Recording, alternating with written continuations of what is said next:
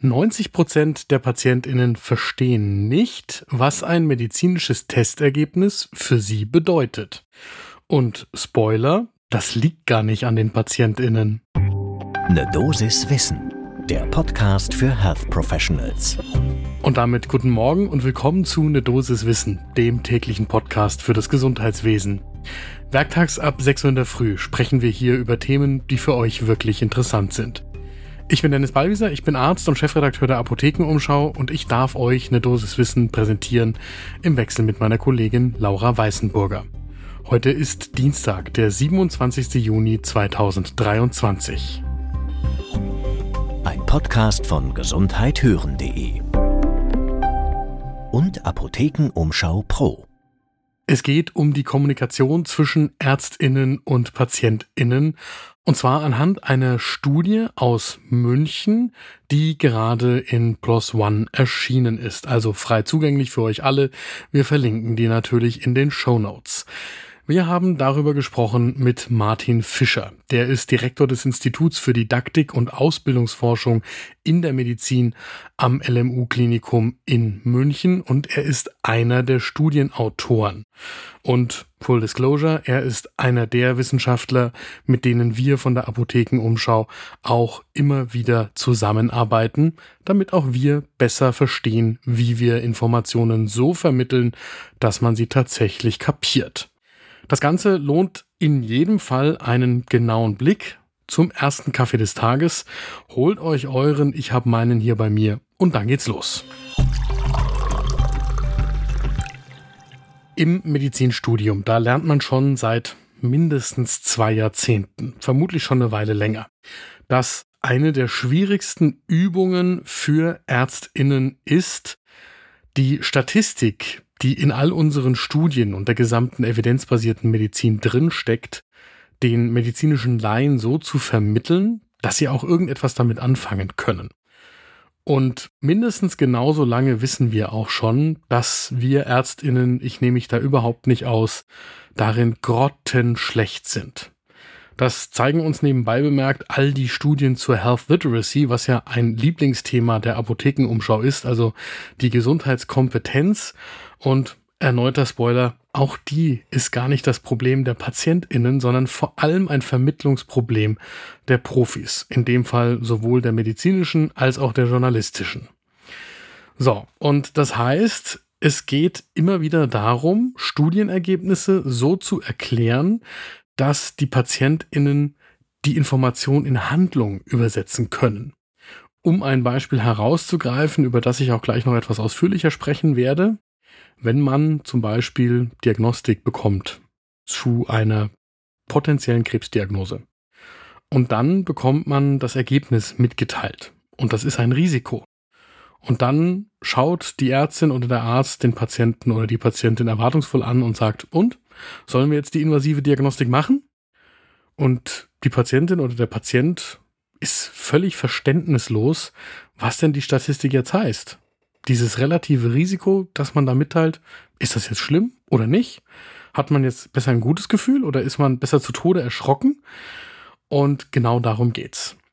Martin Fischer von der LMU, der mit verschiedenen Kolleginnen und Kollegen aus Mathematik und Medizin eine Studie genau dazu jetzt vorlegt, sagt, dass es genau darum geht, wie man PatientInnen den Vorhersagewert eines Tests dafür erklärt, dass wirklich eine Krankheit vorliegt.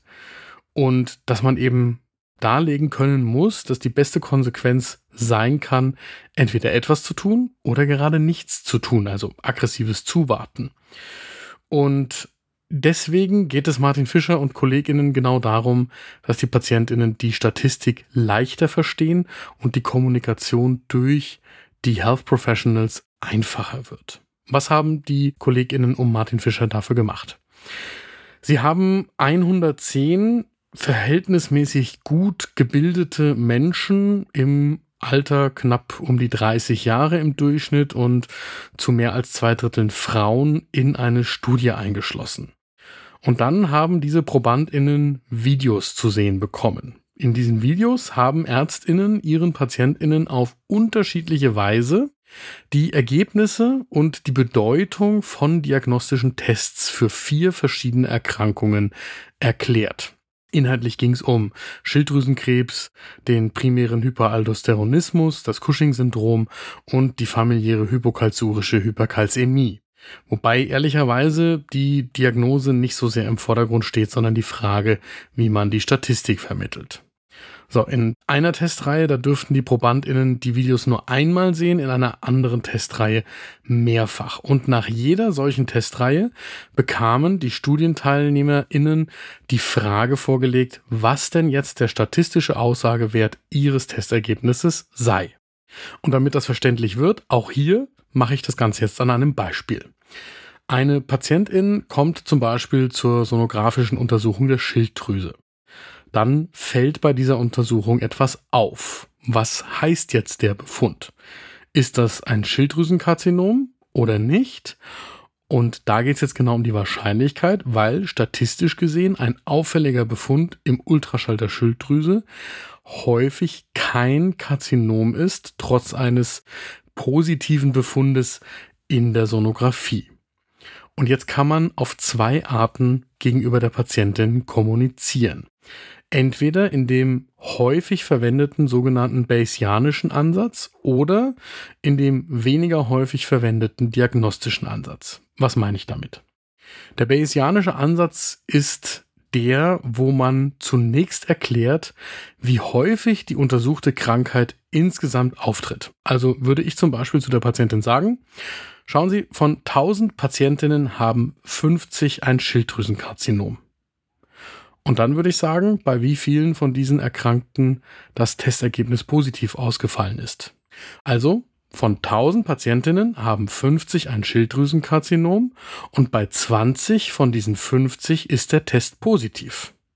Und dann müsste ich dazu noch sagen, wie viele von den nicht erkrankten Menschen trotzdem ein positives Testergebnis haben. Also würde ich dann sagen, von 1000 Patientinnen haben 50 ein Schilddrüsenkarzinom, 20 von diesen 50 haben einen positiven Test. Und dann gibt es noch 110 von den übrigen 950, die haben einen positiven Test, aber die sind gar nicht krank. So, und so ungefähr ist das in dieser Studie passiert. Und dann haben die Wissenschaftlerinnen die Probandinnen gefragt, wie viele der positiv getesteten Personen sind jetzt tatsächlich erkrankt?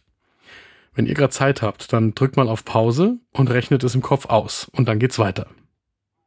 Okay, da seid ihr wieder. Das Ergebnis in der Studie ist, dass ohne weitere Informationen nur 10% der Testpersonen in der Lage waren, zu errechnen, wie viele Menschen mit positivem Ergebnis tatsächlich erkrankt sind. Es sind 20 von 130. So, und weil das so ist, könnte dieser diagnostische Ansatz vielversprechender sein. Indem erfährt die Patientin zuerst, wie viele Patientinnen ein positives Testergebnis haben, unabhängig davon, ob sie wirklich krank sind oder nicht. Im Beispiel würde ich also sagen, 130 Menschen von 1000 mit einer solchen auffälligen Sonographie haben wie sie einen positiven Test. Und dann würde man sagen, wie viele von diesen positiv getesteten auch wirklich krank sind. Also würde ich dann sagen, 130 von 1000 Untersuchten haben so wie Sie einen positiven Test. Aber davon sind nur 20 wirklich erkrankt.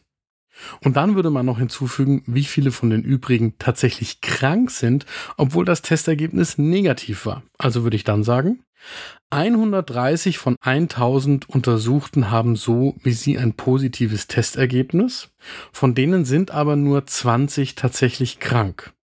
Und dann gibt's noch mal 30 von den übrigen 870, die sind auch krank, die hatten aber ein negatives Testergebnis.